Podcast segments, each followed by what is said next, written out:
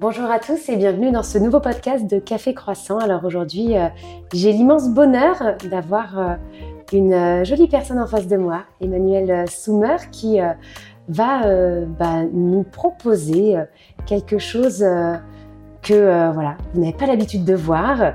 C'est innovant, c'est plein de soleil et, et écoutez, je pense que vous allez découvrir énormément de choses. Emmanuel, bonjour. Bonjour.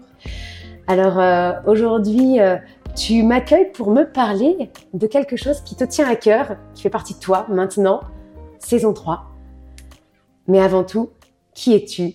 Est-ce que tu peux te présenter et nous dire qui tu es? Ouais, merci beaucoup Amélie. Euh, eh bien, euh, je suis euh, une jeune entrepreneur. Depuis trois ans, j'ai fondé effectivement Saison 3. Euh, c'est une toute nouvelle aventure professionnelle après plusieurs années dans le domaine du développement social urbain, donc vraiment rien à voir avec ce que je fais aujourd'hui. j'ai voulu vraiment suivre mon intuition. quelque chose qui me, qui me plaisait vraiment, qui me tenait à cœur, en proposant d'accompagner les personnes dans le moment délicat qu'est la transition vers la retraite. Ok, et à quel moment tu te dis j'arrête mon travail et, euh, et je me mets, un, à créer ma boîte, qui est quand même un super challenge, et deux, euh, d'avoir une thématique, un axe vers les personnes qui euh, se préparent à la retraite.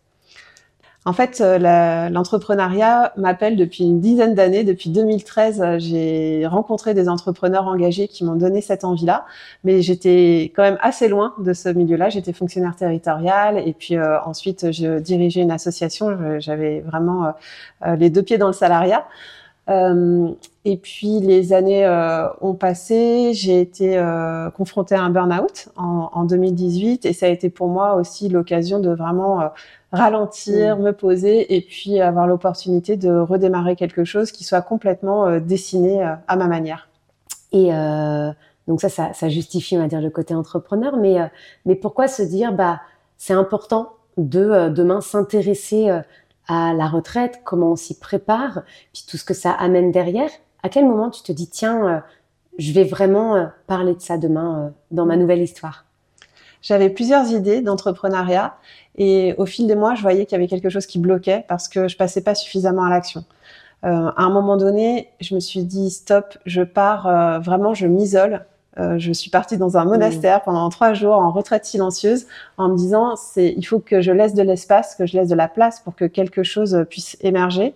Et j'ai vraiment bien fait parce que pendant cette euh, pendant ces moments-là, ce que j'ai compris, c'est euh, ce, qui est ce qui traverse aussi le burn-out, c'est une, une, rupture importante avec tout ce que représente le travail, l'identité professionnelle, le rythme, etc. Finalement, c'était presque comme si j'avais été plongée dans une retraite, euh, euh, une vraie retraite de fin de carrière, mmh. sans l'avoir euh, anticipé, sans l'avoir vraiment décidé. Mmh. donc déjà, cette, cette comparaison entre burn-out et retraite m'avait interpellée. Et puis, j'ai beaucoup repensé à ce moment-là à une figure très importante pour moi, qui est mon grand-père, qui lui a complètement recomposé sa vie à la retraite, s'est complètement réalisé il a découvert et fait grandir son don de magnétisme. il a soigné des gens euh, vraiment jusqu'à la fin de sa vie. Et hum, quelques années avant sa mort, il nous disait que finalement, la plus belle période de sa vie, ça avait été la retraite.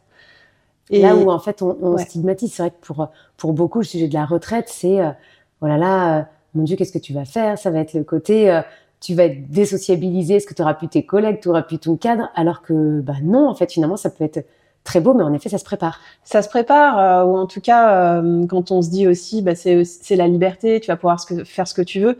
Euh, la liberté, ça s'apprivoise. On n'est pas habitué à être totalement libre de, faire ce qui nous plaît.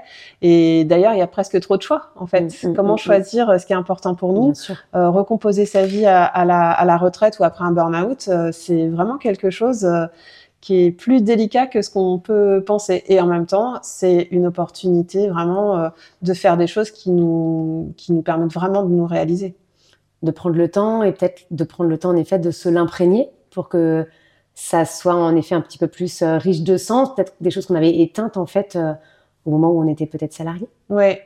Dans ce qui a été à la fondation de saison 3, il y a plusieurs livres et il y en a un notamment qui s'appelle Découvrir un sens à sa vie qui a été écrit par un psychiatre euh, qui a fait euh, l'expérience euh, malheureuse des, camps de concentration et qui a ensuite écrit ce, livre autour du sens de la vie. Mhm. Et c'est un des livres qui m'a beaucoup inspiré parce que cette question du de la recherche de sens, en fait, elle nous accompagne en tant qu'humain jusqu'à la fin. Mmh. Et bah, au moment de la retraite, quelque part, on, est aussi à un moment où on peut l'écouter pour de vrai et prendre ce temps-là de se dire, OK, qu'est-ce qui prend sens pour moi aujourd'hui et quels sont les actes que je vais poser par rapport à ce sens.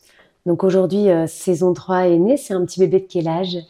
Trois ans tout juste, depuis début février. Un petit bébé de trois ans qui a plusieurs on va dire, plusieurs cibles, qui peut parler à, plusieurs personnes. Tout d'abord, euh, les entreprises, peut-être? Est-ce que tu peux nous en dire euh, quelques mots? Oui, j'ai commencé par travailler avec euh, les, entreprises, alors les employeurs, on va dire, parce que autant dans le secteur public que privé.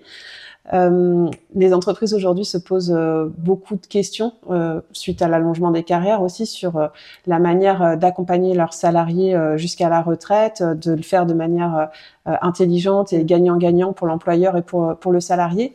La question de la reconnaissance, la question de, de l'adaptation aussi des postes ou des, opportunités qu'on donne jusqu'à la fin, la question de la transmission de, de compétences, de savoir, de savoir-faire, tous ces sujets sont à l'ordre du jour pour les employeurs. Donc, euh, j'ai pas mal de, missions de conseil avec eux.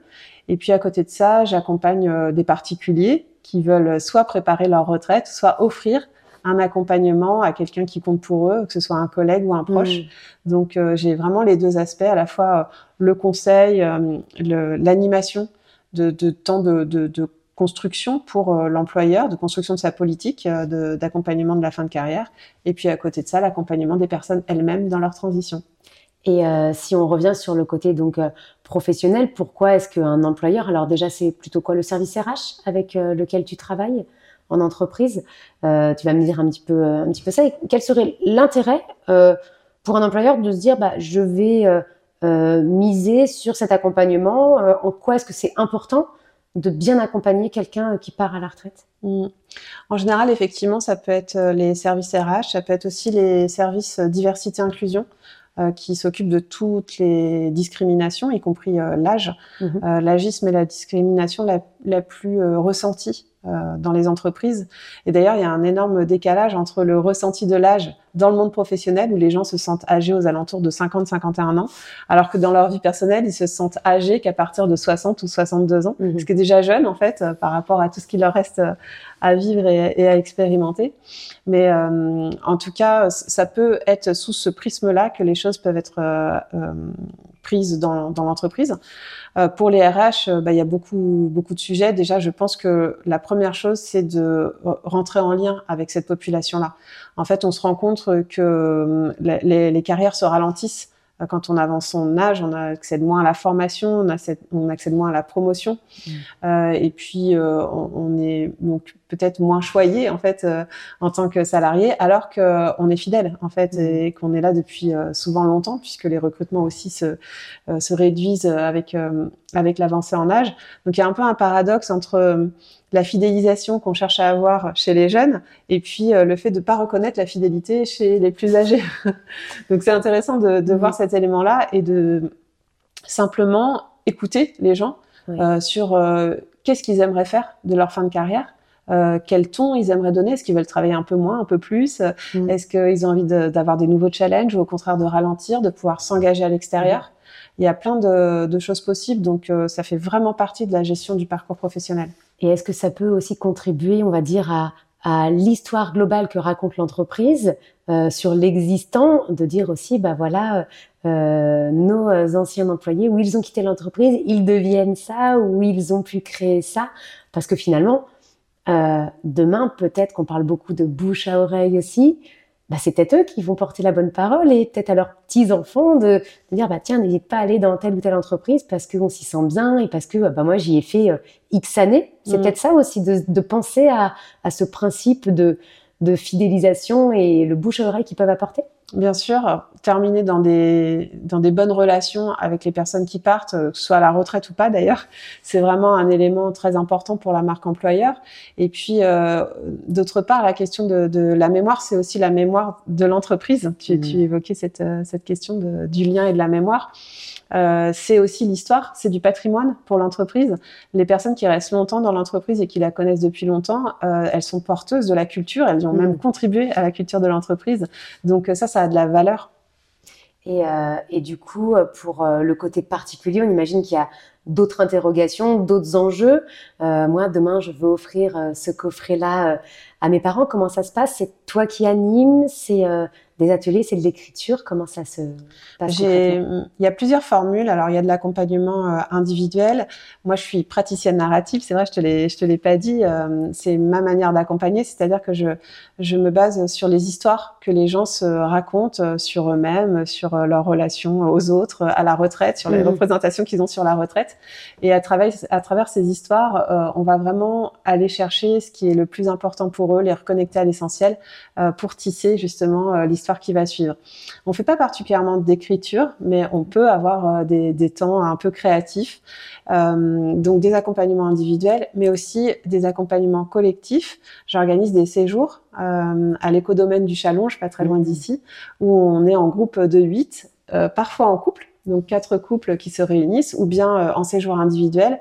Et là, il y a à la fois la réflexion personnelle, mais on s'enrichit aussi de ce que vivent les autres. Dans les accompagnements, euh, ça peut être euh, comment je justement je détermine ma fin de carrière, qu'est-ce que j'ai envie de faire ou de dire d'important avant de partir, et puis quelles sont les, les, choses que je peux préparer aussi avant d'être directement à la retraite, ou ça peut être euh, tout de suite après la transition, bah maintenant ça y est, la page est tournée, qu'est-ce que je peux mm. qu'est-ce que je peux faire qui prenne vraiment du sens. Aujourd'hui, on imagine qu'en trois ans, tu as vu beaucoup de personnes, tu as accompagné des entreprises, tu as réalisé des, des séminaires. Euh, quelles sont les, problématiques euh, que tu as pu déceler ou qui étaient récurrentes là sur, euh, sur ces trois années? Il y a beaucoup de choses, beaucoup de choses. dans dans l'accompagnement individuel, on parle beaucoup de relations, euh, de, de, ce cercle qui va se transformer. Euh, les collègues sont des personnes qu'on voit souvent euh, mmh. beaucoup, et certaines sont des amis aussi, mmh. mais on se l'est pas forcément dit. Et préparer le fait que des collègues qu'on aime bien restent des amis à l'avenir, bah, c'est quelque chose euh, qui, peut être déjà un, sujet en soi. Euh, savoir comment on va dire au revoir, est-ce qu'on va faire un pot de départ, qui on va inviter, etc. Ben, tous ces éléments-là euh, sont aussi des sujets qu'on peut qu'on peut traiter, évoquer. Et puis la question du couple, quand on parle pas les deux en même temps à la retraite, ça peut poser des questions. En tout cas, il y a des choses à recomposer, peut-être une manière de redécouvrir les personnes qui font partie de notre entourage et puis avec lesquels on n'avait finalement pas passé tant de temps ces, dernières années. Donc euh, voilà la partie relationnelle. Après la partie euh, activité, alors là, euh, avec le paradoxe de, du bore-out ou du burn-out, mhm. soit je m'ennuie voilà dans, dans, ma retraite, ou au contraire, je, je remplis mon agenda mhm. encore plus que quand je travaillais. Donc là, on a un sujet à la fois de choix, d'activité, et puis aussi d'équilibre, d'équilibre de vie, et puis la question de l'identité. Euh, qui je suis à la retraite, euh, quand euh, on avait une identité professionnelle forte, ou dans tous les cas, on était identifié comme partie prenante d'une communauté, celle des actifs, eh bien, qui on est à la retraite, le, le, fait d'être dans la communauté des retraités n'est pas forcément valorisé dans notre société. Et voilà, il y a un travail aussi d'accompagnement autour du, du, du deuil d'une identité et puis de l'acceptation d'une nouvelle mmh. qu'on peut aussi complètement s'approprier et en faire quelque chose de de très en accord avec ce qu'on est finalement. C'est des belles histoires que tu nous racontes, que, que tu transmets, que tu euh, diffuses un petit peu euh, autour de toi. Euh, on imagine que tu as aussi ton site internet, tes réseaux sur lesquels on peut voir un ensemble d'événements, voilà, pour les particuliers, pour les entreprises que tu mets à jour régulièrement. Ça bouge chez Saison 3 Mais oui, il y a plein de choses, surtout cette année. C'est vrai qu'après... Mhm voilà, la troisième année, c'est souvent un, moment, euh, un moment important. Donc, euh, en général, sur LinkedIn, euh, je partage pas mal d'informations, que ce soit pour les employeurs ou pour les particuliers. Et puis, sur le site, on trouve l'ensemble des, des, offres qu'on peut offrir en cadeau. Donc, mhm. on peut vraiment faire un cadeau de retraite avec un coffret, voilà, qui, qui, sera offert à la personne concernée. Et puis, pour les employeurs, bah, il suffit de prendre contact, voilà, via LinkedIn. On a déjà vu toutes tes coordonnées euh, sont euh, bien entendu notées et puis on notera dans la barre de commentaires euh, les sites internet et le nom des réseaux sociaux pour que vous puissiez avoir toutes les informations. Est-ce que tu avais un, dernier message à dire à ceux qui, nous écoutent? Ben, peut-être m'adresser aux personnes qui doutent ou qui s'inquiètent euh, pour leur dire que bah, la retraite, ça, peut, ça pourrait bien être la plus belle saison de votre vie. Donc euh, n'ayez pas d'inquiétude euh, par rapport à ça et voilà, c'est ce que j'aurais envie de faire passer comme message.